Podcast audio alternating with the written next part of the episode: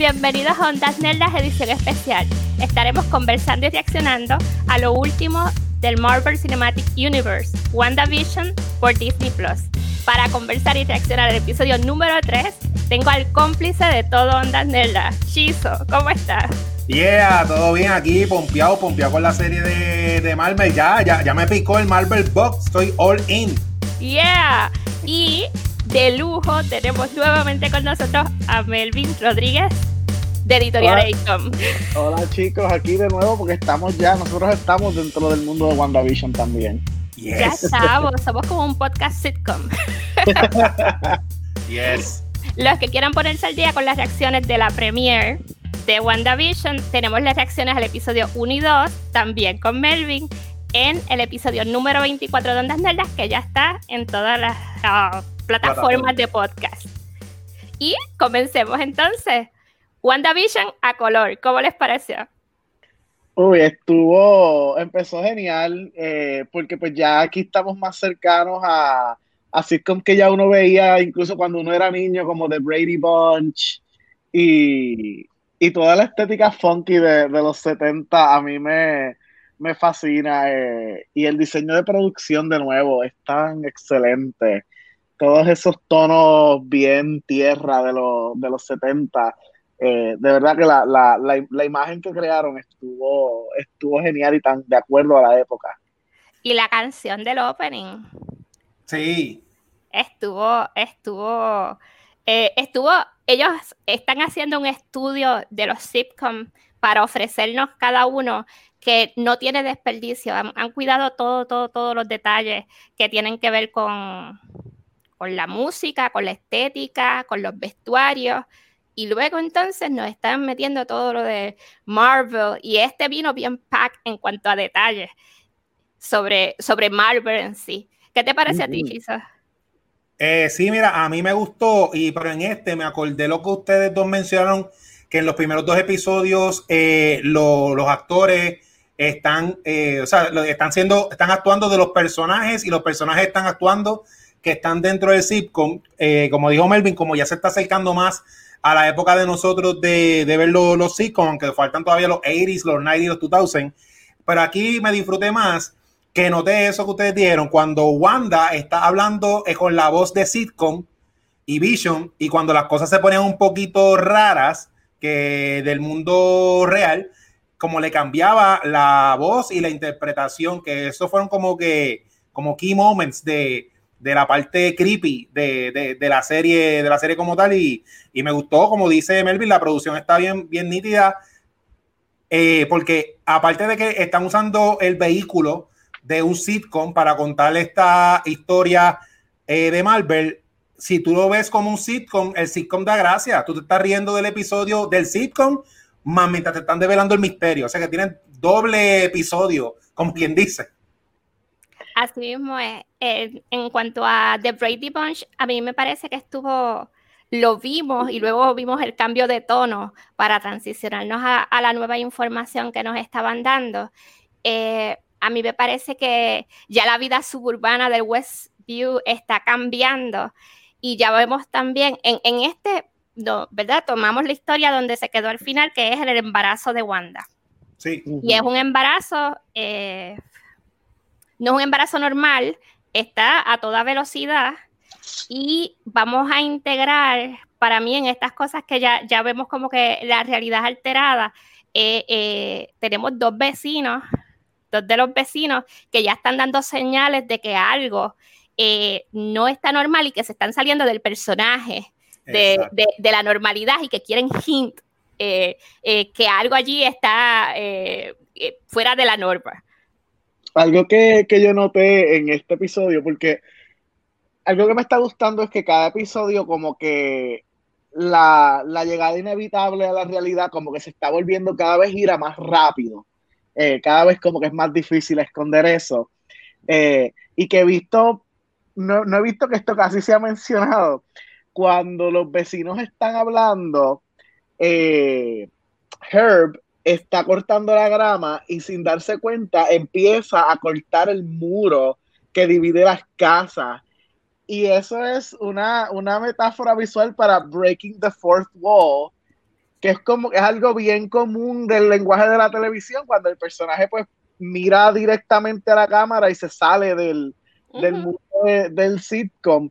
Y el personaje llega a romper la pared o el muro hasta la mitad. Y este es el episodio en que literalmente se rompe la cuarta pared de este mundo que, en el que los personajes están. Sí, sí, es, esa, y que se da dentro del episodio esta cosa tan, tan anormal que está pasando con él cerruchando esa pared y él se lo menciona como si fuera que se te cayó un centavo, ¿no? Y, y eso, eso para nosotros me, me, parece también importante en esta parte que ellos dos están tratando de señalarle a Vision que el personaje de Geraldine está fuera de la norma allí, pero no pueden verbalizarlo. Entonces uno no sabe si ese tranque de poderlo decir viene amarrado a, las reglas o al mundo que está creando Wanda, o es una imposibilidad de que Wanda está atrapada porque todavía en el misterio no sabemos cuánto control Wanda tiene de esa realidad que está ahí.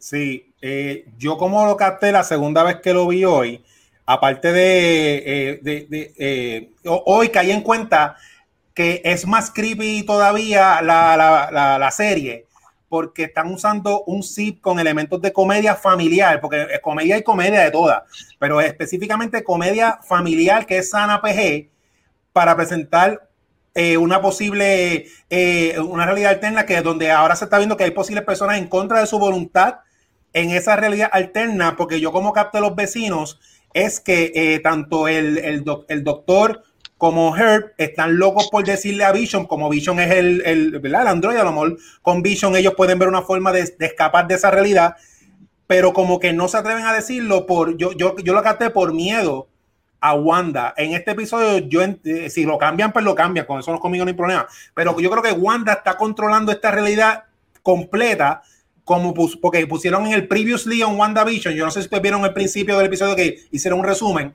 pusieron otra vez al hombre de las abejas que entró por abajo, que yo dije, espérate, esto fue un infiltrado, y Wanda dijo no y dio rewind.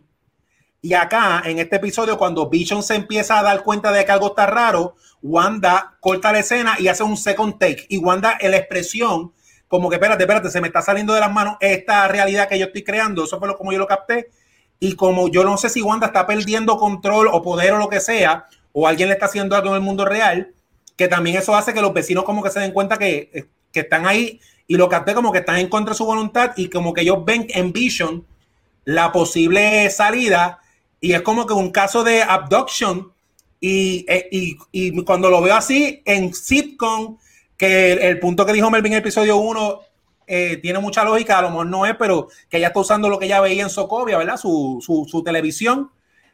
Eh, bien, o sea, asusta. O sea, Wanda, ahora mismo, en mí, yo, eh, consumiendo Marvel Universe, a mí ahora mismo me da miedo el personaje de Wanda. Y yo creo que hay más de, o sea, hay, en esta realidad hay distintas facciones jugando, como que no todo es solamente que hay, una realidad y, todos estos personajes simplemente son eh, creaciones de Wanda o que están ahí este, como rehenes, sino que al parecer hay unos personajes que están aquí actuando prácticamente como rehenes. Tenemos un personaje que está entrando eh, infiltrada, pero también hay como que una impresión, me da, me da una impresión que hay aquí otra otros personajes que están ahí sabiendo que sabiendo lo que están haciendo y que, que están ahí con otros propósitos. Eh, y particularmente eso es lo que me da con, con Agnes y con Herb. Contrario a los otros personajes que quizá yo pudiera pensar que están ahí como rehenes, ellos dos como que cada vez parece que, tienen unos propósitos, porque son también los que están tratando de empujar fuera a, a Geraldine. Pero, pero eh, ahí estoy, Vita, Vita de acuerdo, Vita, aquí estamos todos teorizando porque no sabemos qué va a pasar y todas las teorías están buenas, buenas. Eh, en el caso de Agnes y Herb, habría que ver, porque a mí me pareció que cuando están hablando con Vision, no es que le tienen miedo necesariamente a Wanda, yo pienso que ellos son, eh, están participando como cómplices de, prote de proteger el mundo que tienen allí con Wanda, porque el oh. aviso era contra Geraldine. Ah, verdad. El aviso es Geraldine is not supposed to be here. Entonces, esa parte me parece entonces ellos que van a ser quizás los cómplices de Wanda Vision, si es que Vision no es una creación alterna en el grief de Wanda al perderlo, porque todavía podríamos decir que, que, que es también Vision, igual que los gemelos que salieron de la nada en este embarazo, son creación de ellas para manejar la pena y las pérdidas y lo demás. Que esa también es una teoría de que e, este control que están tratando de hacer es de, de este superespacio que ha creado ella con su poder. A mí me parece que quienes mm, el personaje, por ejemplo, de Dottie, que era la de el Town Committee Leader, esa me parece que es dentro de esa realidad la que entiende a Wanda como algo externo que se fue a plantar allí. Mm. Sí. Que le dice, you're not supposed to be here, nos vas a hacer daño y tenemos todos esos mensajes. Pero en este capítulo constantemente nos dicen que esta es una realidad alterna cuando el doctor que va a verificar el, embarazo le dice que los, que los pueblos pequeños son difíciles de escapar, cuando él está tratando de irse de vacaciones, eso era ahí literal. Eh, aquí tenemos que escapar de aquí o no hay escapatoria o estamos encerrados. Ese mensaje estaba. Y que él donde va es a Bermuda. Ellos van de vacaciones a Bermuda. Y está la cuestión del triángulo de las Bermudas, que es estar como que en este espacio vacío. Y, y, y y si no me equivoco, porque hace tiempo que no hago rewatch de las películas de Marvel, cuando pasaba algo en Shield con Coulson, ese no era como que el chiste de ellos que están de vacaciones en Bermuda, cuando alguien no aparecía o alguien se iba de vacaciones. Tengo que verificar si eso, si eso lo mencionan, porque tienen que haber, eso tiene que tener otro significado, o lo mejor me, lo inventé. Pero otra cosa que quería añadir rapidito, porque no, yo a propósito, esta es la primera vez que aunque yo a, rasgos, a, grandes rasgos, más o menos yo sé lo que Wanda hizo en el evento de los cómics de House of, eh, House of M, e, pero no lo sé con detalle, pero no quiero buscar, porque esta es la primera vez en mi experiencia de Marvel Cinematic Universe que yo me estoy enterando de la historia mientras la veo y quiero sentir esa experiencia ahí. Pero si en una de las páginas mencionaron, creo que fue IGN.com, que ya está oficial de que esto es después de Endgame el, time, el timeline. Esto es después de Endgame. Así que ahí por lo menos ya estamos ubicados en, en, tiempo y espacio. Yo quería hacer un señalamiento de esos que yo hago, que según esos sitcoms pertenecen a esas épocas de los 60, de los 70, de los 50, ¿no?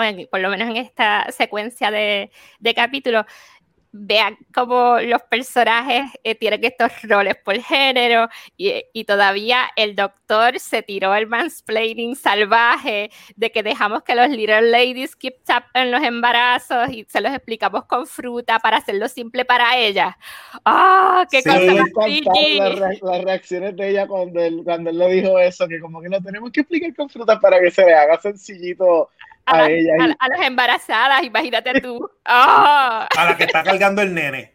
entenderlo con y, y, el comercial es la mujer ama de casa, encargada de todo, porque no sé si es un chiste, yo no sé si yo estoy como que buscándole la quinta pata al gato, pero por lo general en los 80, en, mientras, en la época de atrás, pues eh, eh, había más, más, la ama de casa, el, el, hombre trabajador y los comerciales de los ciclos los hacían dirigidos eh, a, la ama de casa, porque yo estoy viendo en, los primeros episodios que eran en blanco y negro, eran unos comerciales bien macharranes, que en uno decían, ah, el hombre no es nada sin su reloj y sin su mujer, como si fueran objetos, pero en esta, el comercial es para la ama de casa. Sí, porque aquí ya estamos en ese periodo en que cuando se piensa en el futuro, se le vende todas estas ideas a las mujeres de la aspiradora que aspira el piso sola, la máquina que lava los platos sola, la que dobla la ropa sola. Y es toda esta idea, y, todo, es que también es la época que salen todos estos productos como los TV dinners y todo esto se populariza. Es, es todo un mercado tratando de darle a las mujeres como que estas facilidades para que puedan trabajar y cargar a la misma vez la casa pues vemos todo eso subrayado y, y, es chévere que en el 2021 lo podamos ver como desubicado, ¿no? Apreciarlo dentro del homenaje y decir, sí, esa época era así, eso pertenece a esa época y luego decir que mucho hemos avanzado, que ahora podemos notar la incongruencia o, o, lo terrible que venía con, con, todos esos roles de género. A mí me gusta decir que con todo y que lo que trae el, el, el anuncio, pues que el anuncio es de Hydra o de Hydra, eh, que lo tenemos ahí de nuevo, y que si se fijan es para la diosa eh, en ti, y en este caso eh, hemos visto con, con, con, esa expulsión que le da Wanda a Geraldine de, del mundo en el que están, que ella dentro de, si está atrapado o no, todavía es la diosa que está regulando el asunto. Lo que no sabemos es cuánto poder tiene dentro de eso, porque podemos ver un, un descontrol durante el embarazo en el set de, de comedia que hicieron, que me pareció bien bueno, a mí me, pareció cute y me pareció efectivo, en que el dibujo de la cigüeña, la cigüeña se le hubiese salido de, de, de la pared, de esas ilustraciones que hacemos bien tradicionales en, los cuartos de, de, los nuevos bebés. Este, que rompiera fuente y les lloviera encima, me pareció chulísimo. Este, eh, todo ese asunto de, de, ese paso de comedia me pareció bien on point y me pareció que, que yo por lo menos lo vi and I smile. Sonreí con, con, con, con, esa rutina y es el segundo, ¿verdad? De los tres capítulos.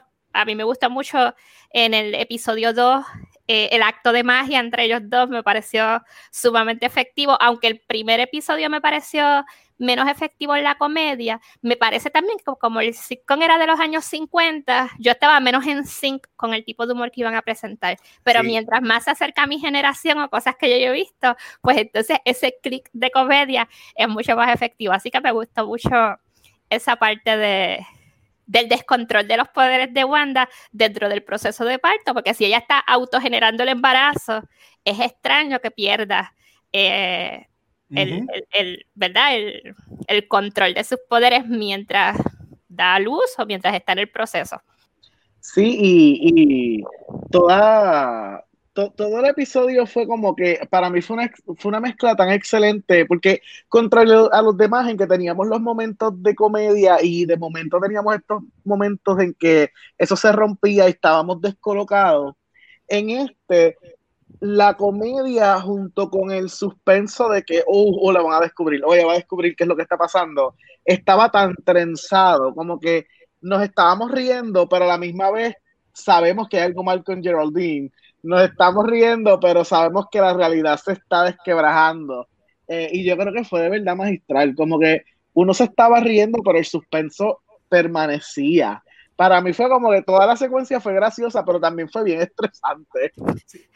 Así, yo me di cuenta la segunda vez que, vi el episodio, eh, añadiendo a eso que tú dices, que desde que cuando Geraldine menciona que a Pietro lo mató Ultron, aparte de que se separaron los pelos, el capítulo creo que le quedaban como unos seis minutos, que en un episodio de 29 es bastante información. Y de ahí para adelante, en la segunda vez, eh, había momentos cómicos con los vecinos, pero no pusieron la grabación de risa de sitcom. Porque, o sea, eh, eh, como cuando al final la, la, vecina, cuando están los vecinos tratando de, avisar la Vision, pero que no le dicen nada, la vecina dice, ah, pues me tengo que ir, y le hace ring ring a la bicicleta y se va. No pusieron la risa grabada de, de sitcom. Porque están cambiando el tono. E, este, este, la, yo digo que la anticipación que uno tiene de saber qué está pasando eh, eh, mantiene a uno en no saber cómo sentirse al respecto. Y a mí me encantó un detallito bien pequeño de esta escena que tú estás mencionando, Chizo. Cuando ella le menciona a Pietro que Wanda se vira y le dice que, que tú dijiste de mi hermano, en ese momento el acento americano que ella tiene se va y ella hace un switch al acento más, eh, ¿verdad? Más como ruso que, que ella normalmente tiene, que me pareció un momento brillante de, de, actuación de parte de Elizabeth Olsen, porque es un, es un detalle, pero esto son lo que hacen las grandes actuaciones, como que esos detalles que normalmente una persona no, no, no captaría y como que eh, da, da a ver que, que está bien estudiado el personaje. Es impresionante que Marvel esta vez nos está dando un espacio de ver actuar a, ¿verdad? Al elenco. Eh, aquí hay dieron presupuesto para hacer todas estas cosas porque están saliendo, eh, leí por ahí, no me acuerdo cuál es la cantidad, pero hay un buen presupuesto para hacer estos episodios y lo están usando a cabalidad. Eh, y me parece que no, no esperaba ver una, una, referencia tan directa, no sé por qué, si, si es que me tienen un poco como clures en el asunto de, de los sitcoms y la mezcla, no esperaba ver una referencia tan directa a Avengers Age of Ultron en este episodio, o sea, que no diera lugar a dudas de que de eso estamos hablando. Sí. Porque es la primera conexión con el enlace, puente de lo que está pasando, de esta creación en Disney, de todo este guessing que nos tiene a nosotros, de que esto es de Marvel. Sí. De no, va a venir Ultron de nuevo, este, ella va a revivir a, a Pietro en alguno de los episodios próximos y lo vamos a ver. E, eso, eso es como mucha expectativa creciendo. Hay mucha expectativa. Yo noté también algo más que quería comentarle. Este, yo no sé si ustedes saben que se ha rumorado mucho que eh, Agnes es este personaje de los cómics llamado Agatha, que es eh, una bruja. Eh, y, y, el personaje pasa por los Salem Witch Trials y, y, tiene una historia con todo esto y, e influye en la historia de Wanda en los cómics. Y teniendo esa información, cuando yo estoy viendo el episodio, yo noté que los zapatos de, este personaje de la vecina eran los el, diseño de los zapatos era como los zapatos que usaban los puritanos. Que es el oh. zapato de, de, tacón negro con la hebilla esta de metal. Sí. Y yo dije, el zapato, el zapato es estilo puritano. Yo tengo que verlo otra vez para mirarle los zapatos. Qué brutal. Qué brutal. Y entonces en los cómics ese personaje aparentemente influye en la en, pues, que Wanda tenga los bebés y ya yo había notado que este personaje siempre está haciendo comentarios en torno a que ella tenga hijos. En el primero le pregunta que si tiene niños, en el segundo ella le dice que estar de buenas con Dory es chévere porque ya te puede ayudar a que los niños entren en, una buena escuela y le guiñe el ojo. Y Wanda le dice, ah, no, vamos a, no vamos a irnos tan rápido. Y, en este, pues ya Wanda está embarazada y hay otros comentarios en torno a eso. Yo lo que quiero añadir en eso que ustedes dos mencionan, de primero, cuando eh, eh, muy de acuerdo con, con, con Mark, ya a la mención de Ultron, que es un villano bien grande, el villano principal de la secuela de Avengers, estamos ya con las películas y lo que ellos han dicho en múltiples entrevistas, que no he querido ver mucho, más que leo el titular, que esto va a catapultar en las próximas películas de, de Marvel que cuando salgan las películas de Doctor Strange o todo lo que sea, yo no, ¿sabes? Estoy emocionado de cómo, qué eventos van a pasar en esas películas que empezaron aquí. Que a lo mejor cuando acabe la serie no, no nos enteramos por la forma en que está escrito. Pero a lo mejor cuando veamos la película de Doctor Strange, ahí págata, lo empatan. Así que esto es algo nunca antes visto. Series y películas en, corriendo la misma historia. Bueno, pero tenemos los gemelos de, de Wanda, ¿verdad? Eh, que se habla de, de, abrir la puerta a los Young Avengers. Sí. Que de eso se está hablando mucho, mucho con también Excited. Así que yo, yo pienso que esta gente lo que, lo que está montando son los Legos. Marvel está reconstruyendo el imperio. Aquí estamos todos atrapados en el mundo eh, que nos están dando. Y nos van a dar y, lo estoy pensando que va muy bien, no solamente para las películas nuevas, pero los que tenemos cierta edad y venimos con Marvel hace muchos años, tenemos que tener un open mind de que están construyendo también para las próximas generaciones. Sí. Así que el toro o qué producto nuevo, o a lo mejor va a ser como una cosa quizás circular, ¿verdad? Porque tenemos unos Avengers más jovencitos que van a ser que van a crecer y van a hacer eh, otra secuela de nuestros Avengers que ya nosotros crecimos y vimos hasta el Endgame, ¿no? Este, que hay que ver si es, cómo se da ese paso de, de batón. Y, y, me parece siempre simbólico el hecho de que nos están dando los sitcoms para todas nuestras generaciones desde esos años hasta acá atrás. Y esto es como el futuro, ¿no? Así que, que, que ay, mira, me, me, da sentimientos, se me ponen los pelos, porque me encanta, porque pasa como Star Wars también, que hay un paso de batón y vamos a continuar para las próximas generaciones y esto pensamos que va a ser perenne y no, no desde la nostalgia, sino desde la ahora haciendo la reverencia adecuada, pero continuando, ¿no? Eso y, y, eso es bien emocionante en, los bundos creativos. Eh, no sé si quieren añadir algo más. ¿Cómo estamos? Mm, estamos bien.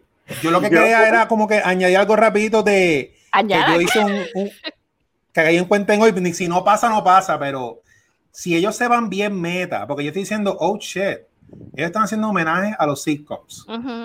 Wanda es Elizabeth Olsen.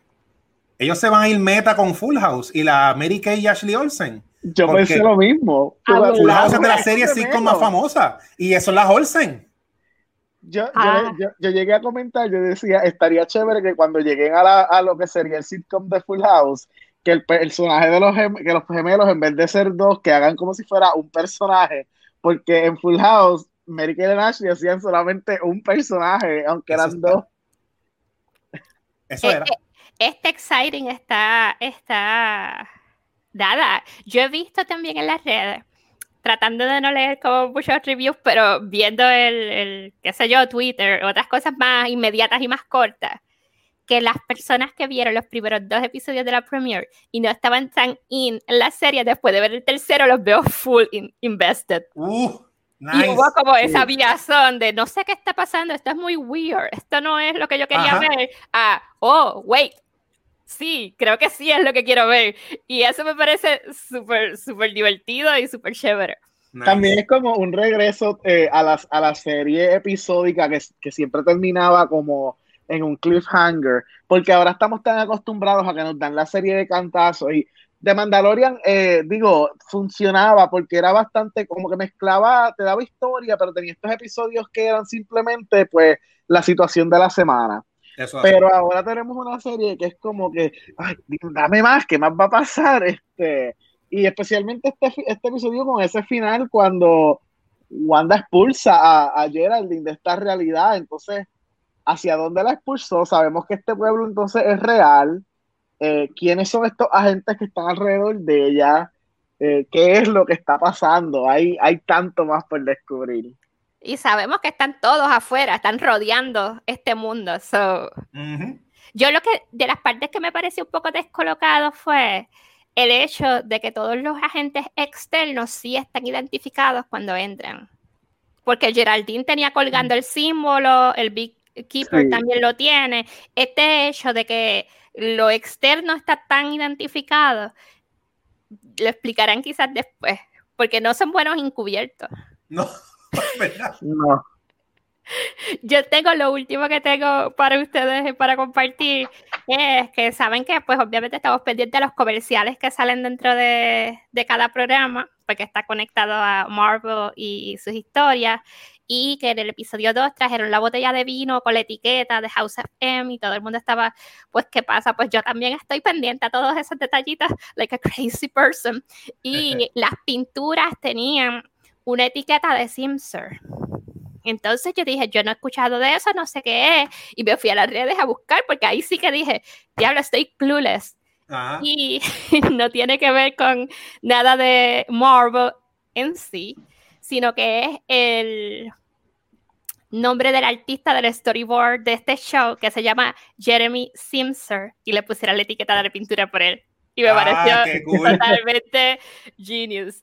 Así que pues no todo es una clave de Marvel, pero pues estuvo bien chévere descubrirlo. Me pareció súper extremadamente cute que tú puedas confirmar en alguna parte que estuviste ahí. That's really cool. pues sí, esto es, quedaría decir dónde nos consiguen en las redes. A mí me consiguen a través de Melvin's Cabinet en Instagram y Melvin's Cabinet of Curiosities en Facebook y Libros Acon en la página de Libros Acon. Muy bien. A mí los jueves en Twitch con Cultura Secuencial, Chizo Comics en Twitter e Instagram, Onda Nelda en todas las redes sociales y Chizo en Facebook. Y yo soy Marce Ondas en Instagram y les voy a invitar a que nos sigan donde quiera que diga Ondas Nerdas para que nos puedan acompañar a nosotros a seguir a WandaVision si están tan hype como nosotros.